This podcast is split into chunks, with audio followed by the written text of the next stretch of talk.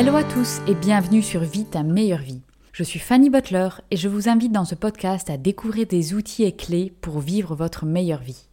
Une fois par mois, je reçois un invité, un mentor virtuel qui vient nous partager tout le parcours qu'il ou elle a réalisé avant d'atteindre le succès. Nous explorons les challenges rencontrés et le mindset qu'il a fallu développer pour atteindre sa meilleure vie. Si vous aimez ce podcast, vous pouvez donner une note 5 étoiles sur votre plateforme d'écoute, laisser un commentaire ou bien si vous avez des questions, nous contacter. Nous nous ferons plaisir d'y répondre. Bonne écoute Dans cet épisode questions-réponses, je vais répondre à une question de Cap qui est comment je fais pour gérer les déplacements que je fais qui sont loin de ma famille avec un enfant en bas âge? Alors, je vais remettre un petit peu de contexte pour que ce soit clair pour tout le monde. Donc, je suis en transition de vie pour atteindre ma meilleure vie du moment, qui est de vivre en famille, de travailler de la maison et de vivre dans un endroit où je peux avoir mes chevaux à côté. Donc ce n'est pas le cas pour l'instant puisque j'avais créé une meilleure vie que je voulais il y a cinq ans euh, auparavant, qui était d'aller vivre plein d'aventures à l'étranger. J'ai d'abord euh, vécu avec mon mari au Cameroun et ensuite en Indonésie, et puis est arrivée notre fille, et forcément, à partir de ce moment-là, les envies ont changé, la définition de ma meilleure vie a évolué, et je n'ai plus cette envie d'être tout le temps par Mons et par Vaux et d'être séparée de ma famille. Donc pour moi, le temps que j'ai avec ma fille et avec ma famille est devenu beaucoup plus important. Donc ces missions constantes de mon travail sont un des aspects que je veux aujourd'hui changer. C'est quelque chose que j'ai adoré faire, que certains aspects j'aime toujours faire, mais cela ne me convient plus de faire autant de déplacements. Donc euh, normalement, je suis à peu près euh, une semaine à une semaine et demie par mois en déplacement dans des endroits extrêmement reculés. Mais en attendant de faire cette transition professionnelle, eh ben, il faut quand même que je les fasse ces missions. Je dois quand même terminer ce job-là. Et du coup, ben, comment je fais mentalement pour organiser ou pour ne pas être vraiment dans la négativité, dans me dire euh, ouais, j'y arrive pas, ça m'énerve, j'ai plus envie de faire ça. Puisqu'évidemment, ça c'est le piège et ça va, ça rend notre vie euh, complètement horrible et on devient complètement dépressif à se dire mais mon Dieu, j'ai encore euh, six mois de ce boulot que je ne veux plus voir parce que je veux autre chose. Alors, pour ma part, clairement, parfois quand je dois faire ces déplacements, je suis mais ultra saoulée et je suis un peu avec le nuage noir au-dessus de ma tête à me dire euh, j'en ai vraiment marre, je suis agacée par devoir faire ça. Donc quand ça arrive, je me concentre sur le moment présent. Je débranche toutes les projections que je fais. Donc ça, généralement, ça arrive quelques jours avant de devoir partir, où je passe en mode fais chier, j'ai pas envie d'y aller. Et du coup, en fait, pour débrancher ça, j'arrête de penser à dans deux jours je dois partir je débloque ça. Je dis waouh, qu'est-ce que je fais là maintenant tout de suite? Ah ben c'est cool, c'est le week-end, je suis avec ma famille, j'apprécie. Donc je replace vraiment mon attention sur le moment présent, sur la tâche que j'ai à faire maintenant tout de suite. J'arrête de me projeter dans le moment où je dois partir, puisque forcément, ça, ça va pas être facile, je le sais, j'ai pas besoin de en plus le vivre avant que ça arrive. Donc c'est comme si je démultiplie le nombre de moments désagréables que je vais devoir faire en le, en le vivant avant qu'il n'arrive, ce moment-là. Voilà, donc je me replace dans le moment présent. Ensuite, je focalise sur pourquoi je fais ça, pourquoi je suis toujours dans ce job-là. Il y a un intérêt, sinon je ne le ferai pas. Donc dans notre cas, il y a un intérêt financier et il y a un intérêt, organisationnel. On ne peut pas, quand on est expatrié, claquer la porte du jour au lendemain et dire ciao. Pourquoi? Ben Parce que c'est des déménagements internationaux, ça demande pas mal d'organisation et c'est aujourd'hui ce qu'on est en train de construire. Donc il ne faut pas oublier que ce qu'on fait aujourd'hui, c'est en train de construire notre vie, notre meilleure vie de demain. Donc à chaque fois que je suis dans un moment négatif à me dire ah j'ai pas envie d'y aller, je dis stop Fanny, tu sais pourquoi tu y vas. Tu sais que ça va te permettre d'avoir d'atteindre un état financier dont tu as besoin pour vivre ta meilleure vie. Donc en ça c'est très positif. Donc je switch mon mental j'arrête la petite histoire que je suis en train de me raconter qui est ah j'ai pas envie d'y aller par Fanny super tu es en train de construire ta meilleure vie là maintenant tout de suite. En partant faire cette mission tu es en train de construire ta meilleure vie. Donc c'est un pas de plus c'est un pas de plus vers ce que tu veux. Donc je le transforme en une étape positive. Ensuite j'essaye de utiliser ce temps là donc le temps où je suis éloignée de ma famille, pour faire encore plus de tâches pour me rapprocher de ma meilleure vie. Donc dans mon cas, par exemple, ça va être travailler sur le projet Vie ta meilleure vie. Et donc en fait, je vais beaucoup plus travailler sur ce que je dois faire.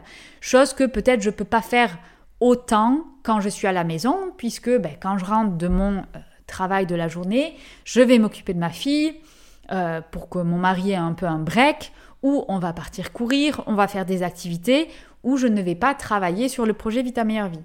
Donc là, je me dis, génial, je vais avoir plus de temps pour construire ma meilleure vie. Donc en fait, je switch complètement le focus sur tous les aspects positifs que je vais tirer de cette mission-là. Et par exemple, quand j'ai des déplacements de ouf à faire, donc c'est vraiment des voyages, donc hier justement j'en reviens, je suis partie à 5h30 le matin, je suis arrivée chez moi à 6h30. Donc c'est quand même des gros gros gros déplacements, c'est pas juste euh, une heure à droite ou euh, deux heures à gauche quoi. Donc dans ces moments-là, qu'est-ce que je fais? Je me dis, génial, je vais avoir plein de temps pour écouter plein de podcasts, je vais apprendre plein de choses, ou alors j'écoute un, livre audio, je vais m'éduquer. Donc je transforme ces plages horaires-là en quelque chose de positif pour moi et pour le développement de Vita. Donc ça, c'est le gros point pour moi, dans mon cas, qui est switcher cette mentalité de négatif, de j'ai pas envie d'y aller, en qu'est-ce que je peux en tirer pour que ça me soit bénéfique Et en fait, si on a cette mentalité-là, on peut surmonter tout.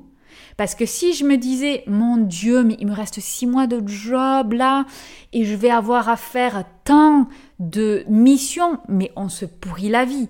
On va déplacer plein de trucs négatifs qui sont censés arriver dans le futur, on le vit déjà maintenant. Donc on se pourrit la vie, on est complètement déprimé et ça sert à rien puisque ça permet pas de m'aider à faire un pas de plus vers euh, ma meilleure vie. Au contraire, ça me tire vers le bas. Donc c'est vraiment switcher et se dire comment je peux utiliser ces moments-là que j'ai pas envie de faire, mais comment je peux les faire faire un switch et le tourner à mon avantage. Donc créer une opportunité dans quelque chose qui n'est pas forcément quelque chose qu'on a envie de faire dès le départ. Donc ça, ça m'aide, moi, à changer mon mental, à changer mon émotionnel et à me dire, voilà, ça va être cool, il y a quand même des aspects positifs dans ce déplacement-là. Ensuite, au niveau organisation, c'est forcément plus dur pour la personne qui reste, euh, pour les parents qui écoutent ce message. Vous le savez très bien. Prendre soin d'un enfant en bas âge, ça demande énormément d'énergie. Et c'est celui qui reste qui a cette tâche-là. Et franchement, c'est pas facile. Quelque part, celui qui part, ok, c'est plus difficile émotionnellement, mais après, ça permet de faire d'autres choses. Et je trouve, ça c'est mon opinion, que celui qui reste derrière et qui doit faire les tâches du quotidien, c'est peut-être la position qui est plus difficile. Donc faut aussi se souvenir de ça. C'est que voilà, la personne qui s'occupe euh, d'enfants en bas âge, c'est souvent eux qui ont quand même la tâche la plus difficile à faire.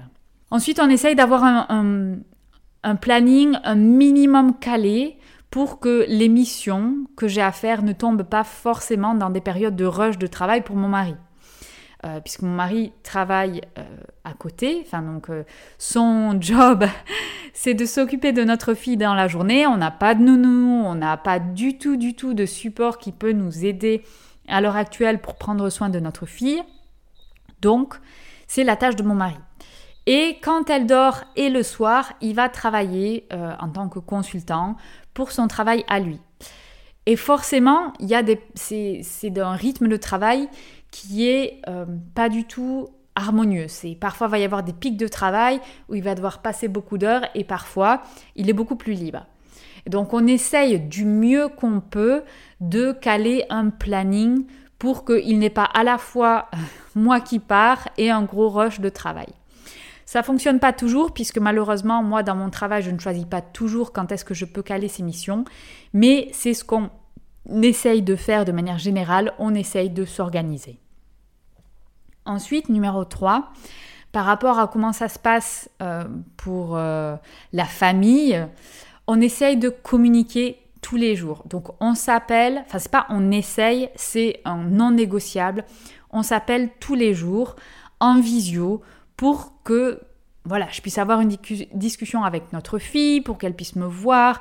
Euh, donc, essayez de garder cette, euh, cette présence, même si je ne suis pas là physiquement, je suis quand même là avec ma fille, puisque va y avoir une, voire plusieurs fois dans la journée où on va pouvoir discuter tous ensemble. Donc pour nous, c'est quelque chose qui est vraiment important, c'est de garder cette présence-là, même si la personne euh, de la famille est en mission à l'étranger. Donc c'est pas juste un cut du jour au lendemain, il y a euh, un des parents qui disparaît et qui n'est plus là pendant plusieurs jours.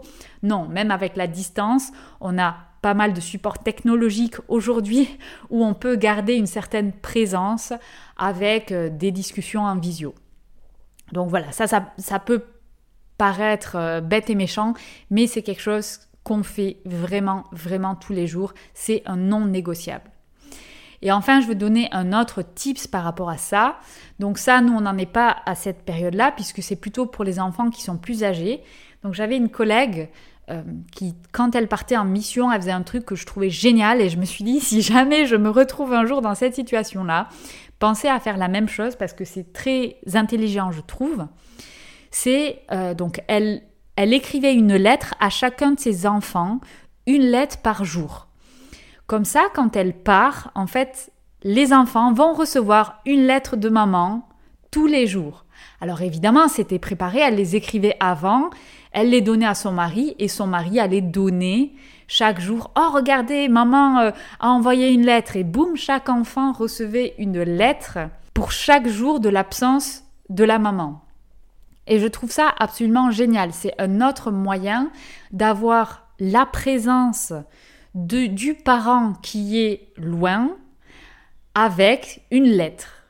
Et comme ça, les enfants savent que, ben voilà, il y a un parent qui est, euh, qui est en déplacement, qui n'est pas là, mais c'est pour une période courte ou c'est pour une période de temps de dodo et je sais que je vais recevoir des nouvelles une fois par jour. Et en plus, dans le cas des lettres, ce qui était vraiment très très chouette, c'est que c'était très personnalisé pour chaque enfant. Donc, par exemple, si l'enfant avait des activités le mardi, ben, quand il reçoit la lettre du mardi, c'est une lettre qui va demander Et tiens, comment ça s'est passé pour toi la piscine? Ou voilà, il y avait une petite conversation lié avec l'activité de l'enfant ce jour même. Et je trouve que cette idée est vraiment excellente et si jamais on devait se retrouver dans cette situation-là, c'est un des moyens pour garder la présence dans la vie de l'enfant du parent qui est éloigné pendant une certaine période. Voilà, cap. Donc je récapitule. Le numéro 1, pour celui qui part, c'est d'essayer de changer, de faire un switch dans ce qu'on se dit mentalement, au lieu de se dire oh mon Dieu, je pars, ça va être dur, d'essayer de tourner ça en opportunité. Qu'est-ce que je vais pouvoir en tirer qui va m'aider? Ça, c'est numéro 1. Numéro 2, avoir une bonne organisation pour que ben, la personne qui reste derrière à s'occuper des enfants ait la vie plus facile. Numéro 3, avoir une bonne communication, donc, par exemple, s'appeler tous les jours en visio. Et numéro 4, ça c'est un autre tip, c'est toujours essayer de trouver des moyens pour garder la présence du parent qui est parti dans la vie de l'enfant le jour même. Par exemple, avec préécrire une lettre pour chaque enfant. Voilà, donc ça c'est quatre tips qui sont euh, des conseils sur comment faire pour gérer les déplacements loin de la famille. J'espère que Cap, ça te donne des idées. N'hésite pas à me donner un retour, à me dire si tu as pu ou voulu mettre en place un de ces conseils-là quand toi aussi tu dois partir loin de ta famille. J'espère que ce podcast vous a plu. N'hésitez pas à l'envoyer à un ami, à le partager, à le liker, à l'enregistrer, à laisser des commentaires, laisser une note. Tout ça est très important pour la visibilité du podcast et la transmission du message. Je vous rappelle également que vous avez des ressources gratuites sur le blog, le podcast, la chaîne YouTube. Vous pouvez retrouver sur www.vitameilleurvie.com et sur Instagram, la meilleure vie de Fanny. Vous retrouvez également toutes les news et les actualités de ce projet. Merci à vous